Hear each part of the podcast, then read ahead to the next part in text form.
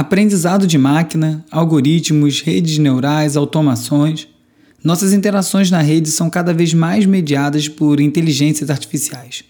Isso agiliza processos e traz muitas vantagens, porém, essas inteligências às vezes tomam umas decisões bem burras. Como ressaltar o aspecto humano e equilibrar essa conta? Esse e outros assuntos no episódio de hoje do Resumido. Resumido.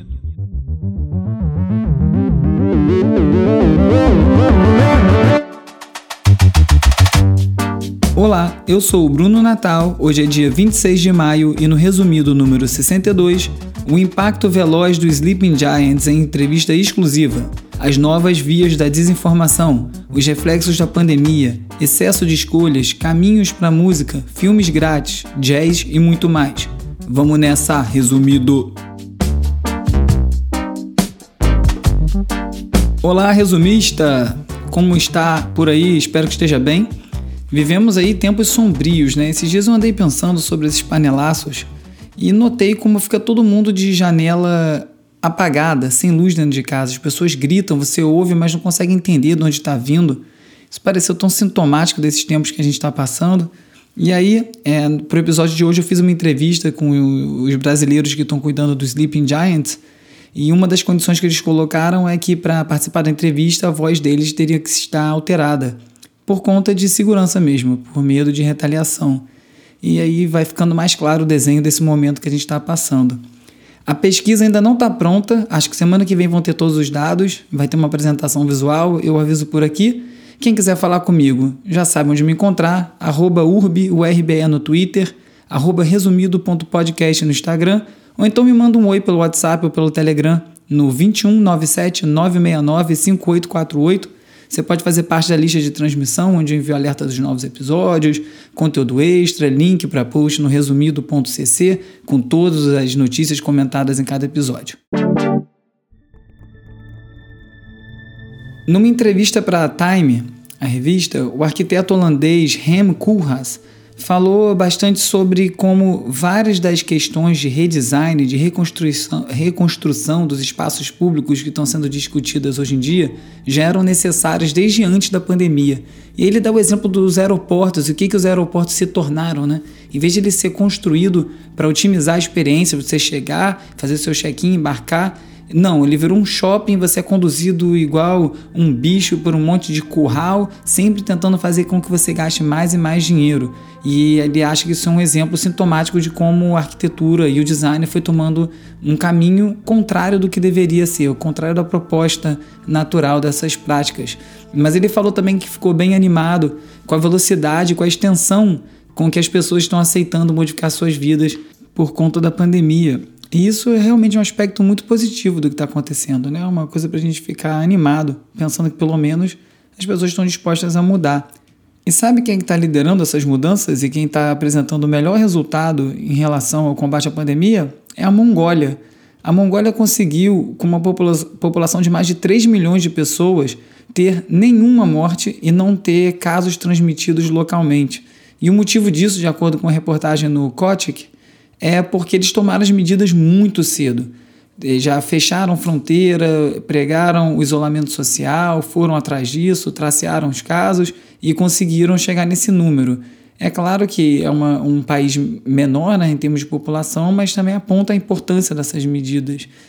Pode ter também questão de subnotificação ou até dados sendo escondidos, pelo governo, mas dá para esconder até certo ponto. Né?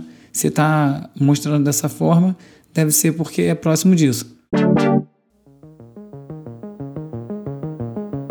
O MIT Technology Review fez uma matéria sobre como a nossa mudança de comportamento durante a pandemia está confundindo os sistemas de inteligência artificial.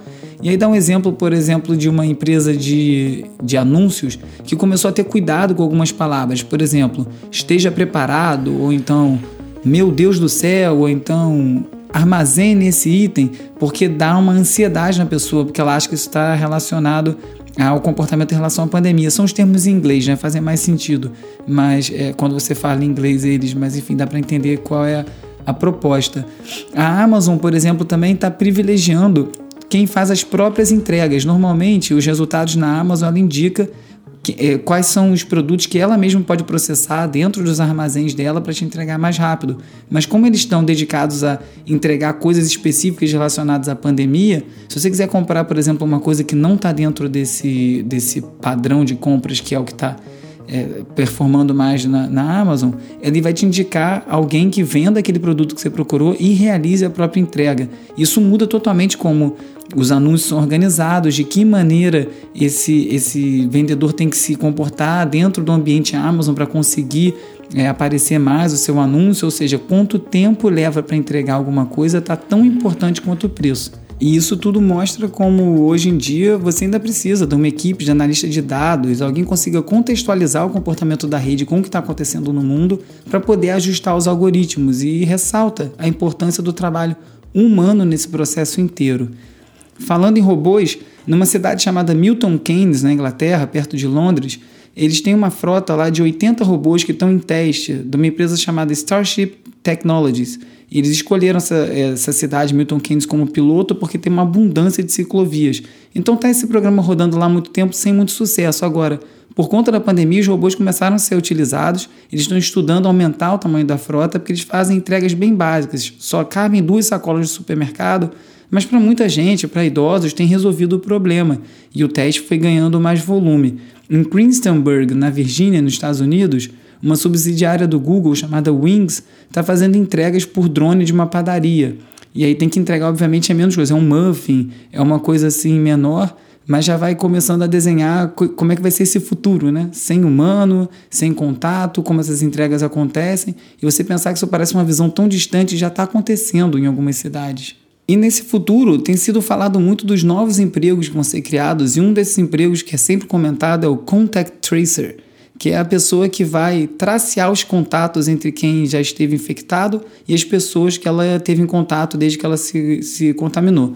É um emprego complicado, uma profissão difícil, porque você tem que falar no telefone com uma pessoa que você não conhece, que tem que te dar informações de confiança. Muitas vezes estão falando com pessoas, no caso dos Estados Unidos aqui, que é a matéria do New York Times e da Wired, estão falando a respeito é, imigrantes, imigrantes ilegais, que não querem dar muita informação. Então, hoje em dia, já tem 11 mil pessoas nos Estados Unidos fazendo esse trabalho, mas fala-se de uma necessidade de 100 a 300 mil pessoas que vão precisar ser treinadas para desempenhar esse trabalho e que nem de longe vai resolver o problema, o problema dos 36 milhões de desempregados hoje nos Estados Unidos, mas ele já é, mostra essas profissões que podem vir a surgir. A Wired fala também sobre como isso, esse trabalho exige menos é, é, conhecimento sobre números e planilhas e muito mais sobre como ajudar as pessoas a entenderem o que está acontecendo e como agir. É uma questão mais psicológica do que técnica, de certa forma.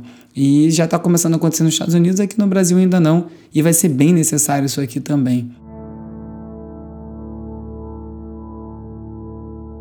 Falando em saúde mental das pessoas e psicológico, já começou a aparecer alguns aplicativos dedicados a esse tipo de cuidado, cuidado com a mente das pessoas nesse momento, já direcionados para a questão da pandemia. Tem alguns chamado Neuroflow, Unbind, tem um chamado Clarity e tem um chamado Covid Coach, que foi criado pelo Departamento de Veteranos, uma empresa governamental nos Estados Unidos, que é justamente para já específico falando da pandemia, para você conseguir lidar com isso, como se acalmar, tem um outro chamado Helpers, que é para ajudar psicólogos a lidarem com essa questão. Essa ansiedade está muito presente. Essa matéria aqui fala sobre isso, é, também no MIT Technology Review. E tem algumas dicas de como se acalmar, respirar, conseguir se prender no momento, que eu acho que é uma coisa que está aparecendo para muita gente. E essa ansiedade não aparece só em, em relação a você estar tá doente. Muita gente também está ansiosa porque está tendo que trabalhar em casa. Teve uma pesquisa que o Valor Econômico divulgou com duas mil pessoas que fala que 73% dos jovens preferem não seguir nesse formato de home office quando a pandemia acabar. Tem uma desilusão com a ideia de trabalhar de casa, não conseguir ver ninguém, não sair, não ter esse controle. Então, ao contrário do que algumas pessoas estão pensando, que ah, não, isso vai funcionar dessa forma, né? talvez não, para muita gente não vai funcionar assim, né? é tudo muito novo, né?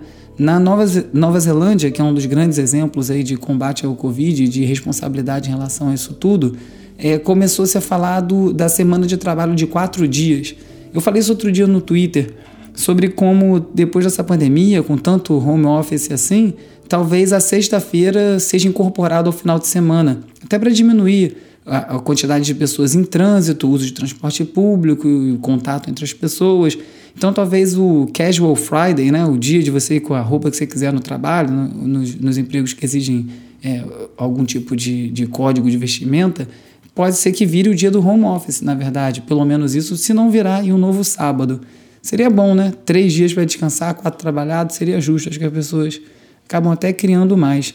Falando sobre esse futuro todo, o UOL organizou uma, uma coletânea que está, na verdade, organizada pelo Pascal Finetti e Jeffrey Rogers, que são da Singularity University, que é uma, uma universidade que fala sobre a singularidade, quando as máquinas vão estar tá já realizando as tarefas dos humanos e nos livrando de vários de várias é, dificuldades que hoje em dia e, e, trabalhos que a gente tem que fazer, manuais, etc. Enfim, a série traz vários artigos sobre como vai ser esse futuro, chama o mundo pós-Covid-19, e tem artigos sobre como o mundo vai ser mais feminista, o aumento de ganho de credibilidade da ciência, a importância do meio ambiente, o ambi é, a forma de trabalho e outros temas que passam por aí. Um ouvinte me mandou também um link para um projeto chamado chupadados.codingrights.org. O Chupadados é, na verdade, um projeto com vários artigos falando sobre as consequências dessa coleta de dados. Eles fazem vários testes muito legais e os artigos são baseados nesses testes que eles realizam. Um deles se chama Você está vendo isso por quê? E eles começaram a fazer uma série de anúncios é, e eles botam como alvo um público muito específico para quando essa pessoa receber o anúncio, saber que ela foi escolhida por isso. Por exemplo, tinha lá um anúncio que lia assim, abre aspas, queria pegar sua moto agora e correr por os braços do seu amor que mora longe? Desculpe invadir a vida desse jeito, mas se você está vendo este post é porque o Facebook acha que você é uma mulher que curte motos e está em um relacionamento à distância. O que você acha de ser rotulado assim? O Facebook acertou ou errou? Conta pra gente. Fecha aspas. Ou seja, eles pegam um anúncio, eles pegam exatamente a segmentação que eles usaram para esse anúncio e declaram ela no próprio anúncio para a pessoa ser impactada e entender como o Facebook enxerga ela. Que leva para uma questão que eu falei num dos primeiros episódios do Resumido. Eu sempre quis saber, e eu acho que seria importante essas plataformas mostrarem para a gente o nosso perfil. Quem sou eu no Facebook? Bom, no Facebook eu não sou ninguém porque eu não tenho conta, mas quem sou eu no Google? Ou quem sou eu no Twitter? Com, qual é o quadrado que me botaram? Que tipo de coisa vai me impactar? Eu acho que deveria ser importante, porque muitas das informações que estão ali Talvez você nem saiba que eles têm acesso a essa informação. E isso acho que é o mais grave. Você não saber como você está sendo compartimentado, como você está sendo decupado dentro dessas plataformas. Outra dica de ouvinte é o Choice Overload. É um episódio do, de podcast do The Happiness Lab, que é feito em Yale. E muito bom podcast, a dica foi muito boa. Eu não lembro o nome de quem mandou a dica, porque chegou pelo WhatsApp e eu tenho como como regra, nunca falar o nome de quem mandou a dica, porque eu não sei se a pessoa quer né, ser revelada como ouvinte ou quer um nome no ar, então eu posso melhorar isso se as pessoas disserem que querem ser acreditadas, eu vou ficar feliz em acreditar. Mas enfim, chegou essa dica porque eu falei na semana passada sobre a quantidade de informações e decisões que a gente tem todo dia, como é difícil escolher a Netflix, é difícil escolher no Spotify, você não consegue, é, você não tem a materialização do disco para você escolher, enfim, várias questões sobre isso. E é um episódio muito legal que tem vários estudos, fala sobre várias coisas relacionadas a isso, inclusive sobre como a maior opção de escolhas que a pessoa tem, quanto mais opções a pessoa tem, mais infeliz ela fica. É mais difícil você lidar porque você está sempre pensando em tudo que você não escolheu. Que eu acho que é uma sensação bem clara, né? Quem passa por isso todo dia, somos todos nós, sabem como é que é isso. E uma das questões do Spotify que eu falei era que você não pode replicar a sua discoteca dentro do Spotify, botar todos os discos que você tem, porque tinha um limite de 10 mil músicas que você podia salvar como favoritas. E agora acabou de cair isso. Finalmente você pode botar quantas músicas você quiser do catálogo de 50 milhões. As playlists continuam com limite de 10 mil músicas. E se alguém fizer uma playlist de 10 mil músicas, por favor, interna essa pessoa, porque alguma coisa de errado aconteceu. Mas enfim, agora você pode guardar todos os seus discos. Isso acho que vai mudar bastante a relação com a plataforma. Você poder navegar pelos discos que você gosta e não só por playlists com uma música de cada artista, que eu acho que é um, uma grande perda para a experiência musical. Um dos dados que apareceu na pesquisa do resumido, que vai ser divulgado acho que na semana que vem, tudo dando certo, é que muita gente não vai ficar confortável tão rápido assim para voltar para as ruas. Não vai adiantar abrir economia se as pessoas não se sentirem seguras. E isso apareceu também numa, numa pesquisa que a Variety, a revista de cinema, divulgou, falando que 70% dos consumidores é, vão preferir assistir um filme em casa do que no cinema. Isso é uma mudança bem grande sobre como isso funcionava antes, né? E está muito relacionado à pandemia e já vai começar a afetar vários lançamentos de livros. Eu li em algum outro lugar que está uma esperança enorme do, do filme novo do Christopher Nolan, o Tenet, que é um cara que sempre defendeu a sala de cinema e tem um público muito fiel, que isso vai ajudar as pessoas a irem para a rua. Será? Eu já não sei. Por, o lado da música, no Arizona, eles fizeram o primeiro show desde que começou essa pandemia inteira, de um cara chamado Travis McReady, eu não conheço. Foi numa casa bem pequena, de 1.100 assentos, mas só tinha 20% dos assentos ocupados. A matéria do New York Times foi lá, cobriu o show, conversar com as pessoas, mostrou como é que ficou lá dentro do, dessa casa de show, o que, que as pessoas esperavam disso. Muita gente tem que comprar vários ingressos para você poder fazer essa sua bolha em volta. Né? Então, você, ele não vai te vender um ingresso e você vai se e vão livrar os outros cinco. Não, se você quiser ter o seu um assento, vai ter que comprar seis. Isso eu achei bem confuso, porque vai ficar uma coisa bem cara. Agora na Itália está aparecendo uma, uma outra sugestão que é para substituir os drive-ins. É uma proposta que apareceu em Milão, que foi um dos grandes epicentros da doença antes de aqui no Brasil passarmos a liderar, que é o Bike In, que é para você ir de bicicleta para o show. E aí você pode escolher se você quer ir é, na frente ou atrás com uma pessoa ou em grupo. E isso está aparecendo em várias das, das matérias que eu tenho lido sobre a reabertura e sobre eventos de culturais, como música, é que você vai começar a ter que comprar o que eles estão chamando de pods, é, que são uns pequenas bolinhas onde vai ficar você e seus amigos, ou você e seu, seu acompanhante, mas você vai ter que organizar para comprar aquele espaço inteiro e assim estar tá isolado do resto das pessoas. Isso pode ser uma mudança cultural bem grande, né? Vai ficar parecido com um show de, de mesa, quando você compra uma mesa e senta com um estranho, ou você não interage com o resto das pessoas, não circula. Isso é uma mudança para show que eu acho que muda a experiência completamente. E outra coisa que está começando a aparecer são esses lives começarem a ser cobrados. Isso acho que estava quicando, né? Não sei há quanto tempo vai ficar esse monte de show de graça. A Laura Marlin, que é uma, uma cantora, compositora, toca violão, fez um show que foi é, geobloqueado, ou seja, só passou, só foi transmitido para um lugar específico, para uma região específica, no caso dos Estados Unidos, apesar do show ter acontecido em Londres.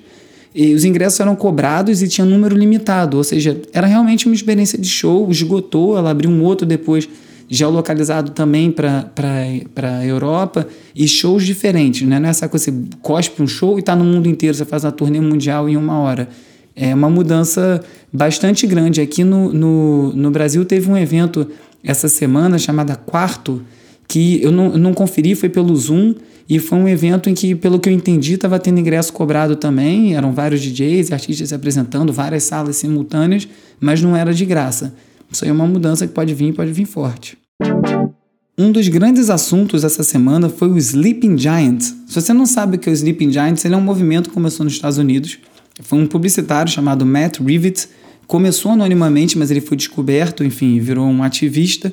E a premissa do movimento é o seguinte: é combater a publicidade programática. A publicidade programática é o seguinte: quando você compra um anúncio no Google, ele vai para a rede de, de, display do Google, que se chama, que são os sites cadastrados, e você mede mais ou menos por região, é, idade, até assuntos, e tem alguns links que são, são bloqueados por, porque falam de coisas absurdas, etc mas muito da, da, da ultradireita, esses sites de ultradireita nos Estados Unidos, são é, financiados por esse tipo de propaganda. Em parte, não é única é, forma de financiamento desse site, mas é grande parte dos anúncios.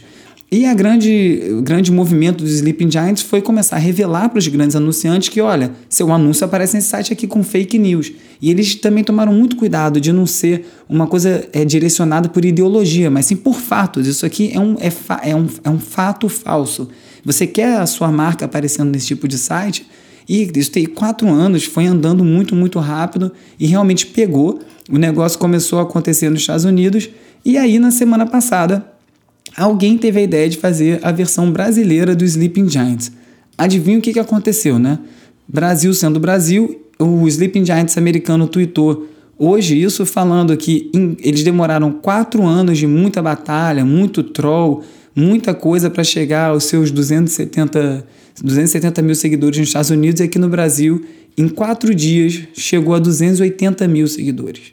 É muita gente, eles estão fazendo uma campanha enorme e, e, eles já conseguiram que o Telecine, a Dell, a Samsung, Brastemp, Consul, Farfetch, Avon, Jeep, várias outras empresas tenham respondido e saído, tirado, cancelado os anúncios nesse tipo de site.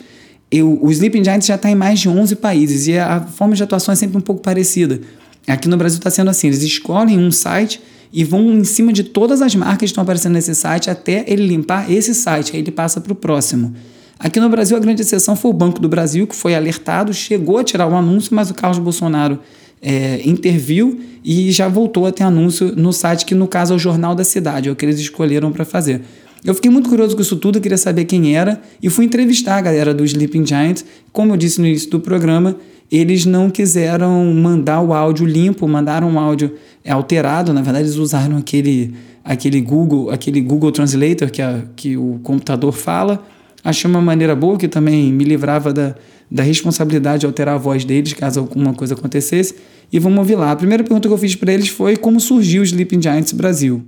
Primeiramente, muito obrigado pela entrevista, Bruno. Estamos felizes em participar do resumido. Infelizmente, tivemos que usar essa voz por questões de segurança, mas acreditamos que isso não muda a nossa mensagem. O movimento surgiu após eu ler uma matéria no El País que contava a história de como surgir nos Estados Unidos. Ficamos impressionados com a forma de enfraquecer as notícias falsas e achamos a matéria incrível. Procuramos então isso no Brasil e vimos que tinha um perfil desativado. Tratamos logo então de trazer essa iniciativa para o país com força total. E quem vocês são? Vocês podem se identificar, pelo menos dizer de que área, se é publicidade, tecnologia? Infelizmente, por questões de segurança, não podemos revelar nossas identidades. As únicas informações que posso relatar é que sou um estudante entusiasta do tema de fake news. Como vocês identificam onde e quais anúncios estão sendo veiculados? Identificamos os sites propagadores de fake news através de agências especializadas em analisar as notícias falsas. Referente à escolha dos sites, vamos trabalhar de maneira focada em um único site por determinado tempo buscando desmonetizá-lo ao máximo até que possamos buscar um novo alvo. Acreditamos inclusive que as notícias falsas estão presentes em todos os espectros políticos, mas que estejam sendo promovidas principalmente pela extrema-direita. Já em relação aos anúncios, eles estão presentes como forma de publicidade em todas as partes dos sites. E vocês estão gerando alguma lista com todos esses sites, alguma forma de controle ou de abrir essas informações? Estamos trabalhando no desenvolvimento dessa lista. De início pensamos em rapidamente divulgá-la aos seguidores, porém analisamos a ideia e ainda não decidimos sobre essa divulgação. Apesar da facilidade de bloqueio de todos os sites que iríamos promover às empresas e agências de publicidade, estamos com receio de que essa listagem possa induzir especulação sobre próximos sites alvo e não queremos promover essa ideia. E o Google já procurou vocês para algum tipo de colaboração, parceria, por exemplo, ajudando a identificar o site ou mesmo querendo ter acesso a essa lista que vocês estão criando? Infelizmente não, apesar dos vários pedidos dos seguidores, não tivemos nenhuma manifestação por parte do Google. E como vocês vão fazer para lidar com os novos sites que surgem a todo tempo? Como vai fazer para mapear essa rede de sites fake news em tempo real?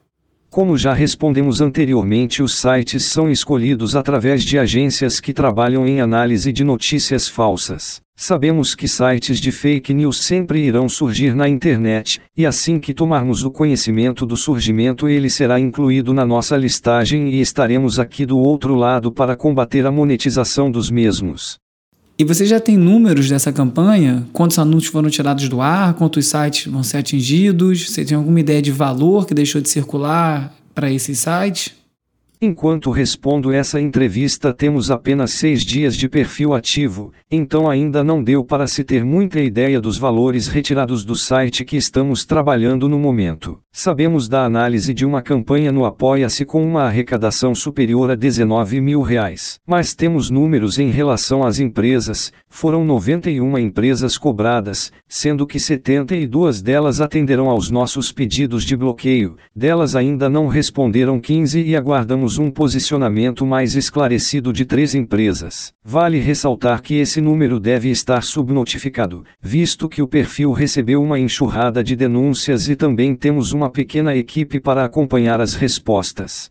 É uma pena que uma conversa importante como essa tem que ser feita com tanto cuidado, né, de forma remota, sem revelar quem são as pessoas.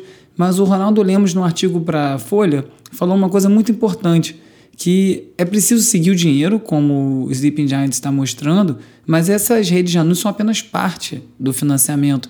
E é muito importante o poder público se posicionar é, a, a CPI das fake news, o próprio governo começar a tomar atitude em relação a isso, o governo, o Congresso, né? O governo não vai tomar. O Zuckerberg, por exemplo, acabou de citar o Bolsonaro como exemplo de post excluído no Facebook quando eles estão agindo contra informação falsa. Presidente do Brasil servindo para esse tipo de exemplo. É, a Polícia Federal já identificou o Carlos Bolsonaro como chefe de um esquema criminoso de fake news. Isso também está andando, tem a ver com essas mudanças da Polícia Federal, o motivo de querer tanta mudança. Isso é uma coisa que precisa ser acompanhada bem de perto, porque se isso estiver sendo feito de dentro do governo é ainda mais grave.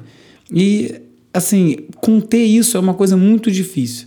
Saiu uma matéria no Washington Post e também uma outra no MIT falando sobre como, para fugir desse tipo de, de, de atitude, como Sleeping Giants, ou mesmo ter conteúdo retirado do ar, como, como o Facebook tem feito, vários desses sites e dessas pessoas têm corrido para redes alternativas. Uma delas é o Google Drive.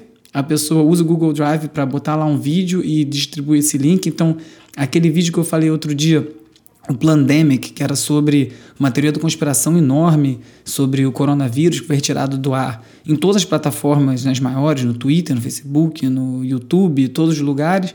E as pessoas estão agora botando uns teasers no YouTube com esse link do Google Drive para você poder achar o vídeo em algum lugar. Dá para ir ainda além.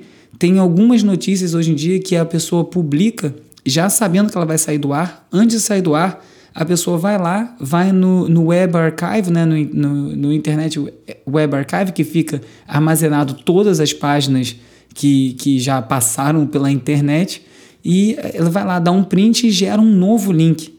E esse link então é divulgado, e esse link perde um pouco é, é, lá dentro do Internet Archive um pouco das métricas até de onde está indo. E aí um analista de, de dados, um hacker, fez essa análise toda para poder tentar entender como funciona isso e para onde está indo isso tudo. Eu já tinha lido há muito tempo atrás sobre como o adolescente hoje em dia tem usado o Google Drive com a maneira de despistar os pais. Conversam, as pessoas abrem um Google Drive coletivo, ficam lá como se fosse um chat, depois deleta tudo e some. E, assim, muito provavelmente poucos pais vão pensar em olhar o Google Drive de um adolescente para saber o que está acontecendo lá dentro. Não que devesse, inclusive, né, olhar o que o adolescente está escrevendo em particular. É mais importante ter conversa, mas é isso aí já é outro assunto.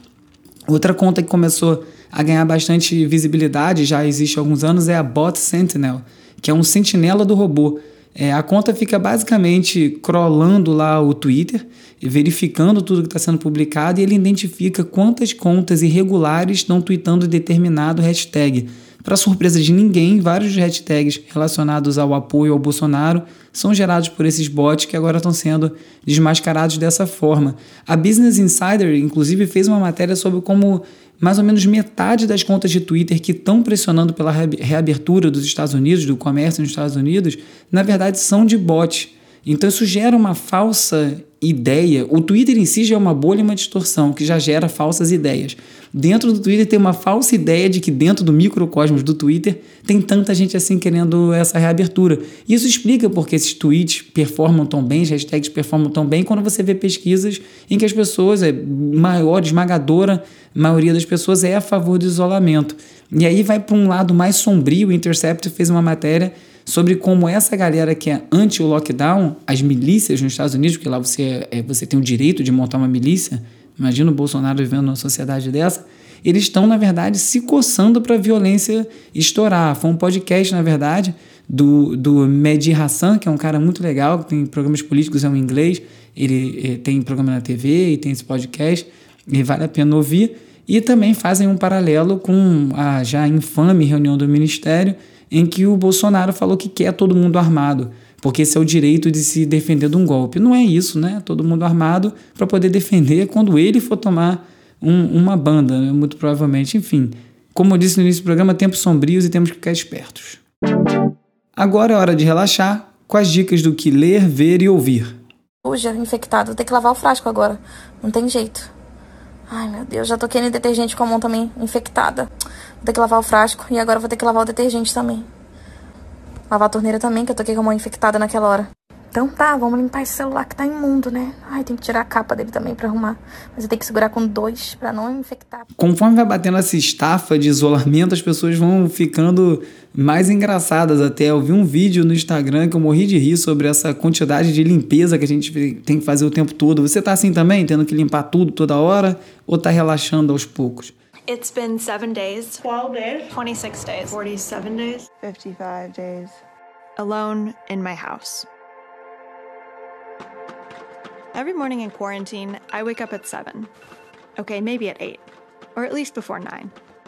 I try my best to shower first. Or maybe I should exercise first. No New York Times também saiu um vídeo. É, lá eles têm uma seção chamada Op Docs, que tem vários curtas documentários, são muito bons. E essa, essa diretora chamada Cinda Aga fez um chamado How to Be Alone, Como Estar Sozinho. E o começo do vídeo é muito engraçado, que ela fala, ah, botei o despertador para as 8, mas pelo menos, quer dizer, na verdade 8 não, pelo menos antes de 9. Para às vezes, de repente, antes das 10 eu tô já fora da cama. Eu vou tomar um café da manhã que acaba às 11. E agora eu faço um exercício ou começo a trabalhar. Essa confusão que tá na, na cabeça de todo mundo hoje em dia, né? Tá todo mundo passando por esse momento de tentar fazer tudo e gerir o próprio tempo, a quantidade de tarefa que tem. Vale a pena assistir. US Navy formally released videos of UFOs. Now, these are videos that had already leaked to the public, but the Navy now confirming their validity and noting that the aerial phenomenon observed in the videos remains characterized as unidentified. We don't know what it is. Outra plataforma com, de vídeo, eu vi essa no Nexo, numa matéria do Camilo Rocha, chama Means. E essa, essa plataforma tem a proposta de ser uma plataforma progressista, de conteúdo progressista. Os noticiários, os filmes e todo esse resto é por assinatura. É bem diferente a proposta, né, com um corte é, ideológico. Achei interessante isso. Eu nem testei para ver se dá para ver no Brasil. É capaz de dar. Aqui no Brasil eu sei que dá para usar o MUBI, que é uma plataforma de filmes mais de arte ou filmes conceituais filmes bons, vamos dizer, né? Porque tem umas plataformas aqui para ver vídeo, filme bom, dá um trabalho desgraçado. E a MUBI funciona com um catálogo bem reduzido, que tem a ver com essa questão de muita escolha que a gente estava falando. Eles escolhem 30 filmes por mês e você assina para ver aqueles 30 filmes e depois vira o catálogo. E eles estão dando 30 dias de graça de novo. Eu acho que eu não vou poder fazer porque eu já usei uma vez. É, mas fica aí a dica. Para fechar essas dicas de cinema, dois festivais que eu fiquei sabendo que estão acontecendo online. Um chama Lona, que é Mostra de Cinemas e Territórios, que está do dia 23 de maio até o dia 30, com muitos filmes para assistir online. E a outra chama Festival Impossível, que na verdade chama Cachoeira Doc, que é de documentários, um festival de documentários que não vai acontecer, e eles transformaram isso numa curadoria online, convidaram alguns curadores para escolher entre os, o que tinha sido inscrito e criar alguns, alguns programas ali que vão se modificando de oito em oito filmes. É, eu também ainda não assisti nenhum filme, tô parecendo Silvio Santos, né? Eu não vi, mas a minha mulher viu. Mas é que eu achei muito legal a proposta e realmente não dá para ver tudo, né? Então, às vezes eu falo coisas aqui, ó, é legal ver para você saber que isso existe. Se for sua onda, tá aí. The Black Nation, I love it. A sessão de música aqui vai cada vez mais se transformando num obituário, infelizmente. Dessa vez quem subiu foi o grande Bob Digital, um dos grandes responsáveis pela digitalização da música jamaicana, produtor do clássico Black Woman and Child do Sisla, um dos melhores dis- discos de reggae que tem. É essa música, a música título, é uma das minhas músicas favoritas de todos os tempos. Confira e muito obrigado aí ao Bob Digital por tudo que deixou aí pro reggae e pra música.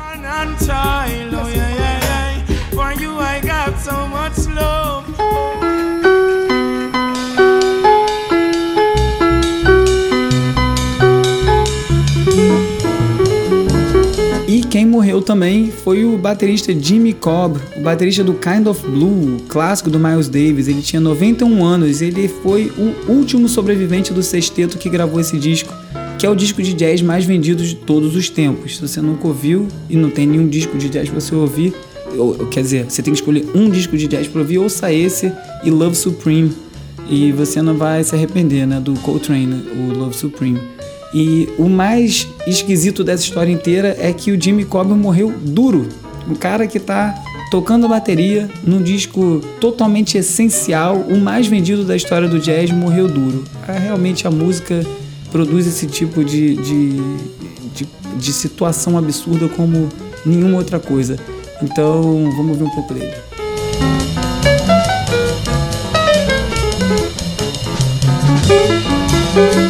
Se você gostou desse episódio, recomende para os amigos nas redes sociais, pelo WhatsApp. Não deixe de assinar o resumido no Apple Podcasts e no Spotify ou em qualquer outra plataforma que você use ou esteja me escutando agora. É, lembrando que o resumido está em primeiro lugar no Apple Podcast na categoria Notícias e Comentários. Essa semana aí tomou um tombinho aí, ficou em segundo, mas está desde o ano passado em primeiro lugar. É muito importante a sua audiência, mais gente ouvindo para manter. Essa posição vai ajudar, inclusive, num futuro muito próximo, a viabilizar esse programa para que ele siga acontecendo. Como sempre, lá no site do Resumido, resumido.cc, você encontra todos os links comentados nos episódios, tudo organizadinho, se você quiser se aprofundar nos conteúdos. A edição de áudio do Resumido é feita pelo Gustavo Silveira, o nosso músico nerd. Tem vários tutoriais de música e tecnologia no musiconerd.com. Eu sou o Bruno Natal, obrigado pela audiência e semana que vem tem mais Resumido.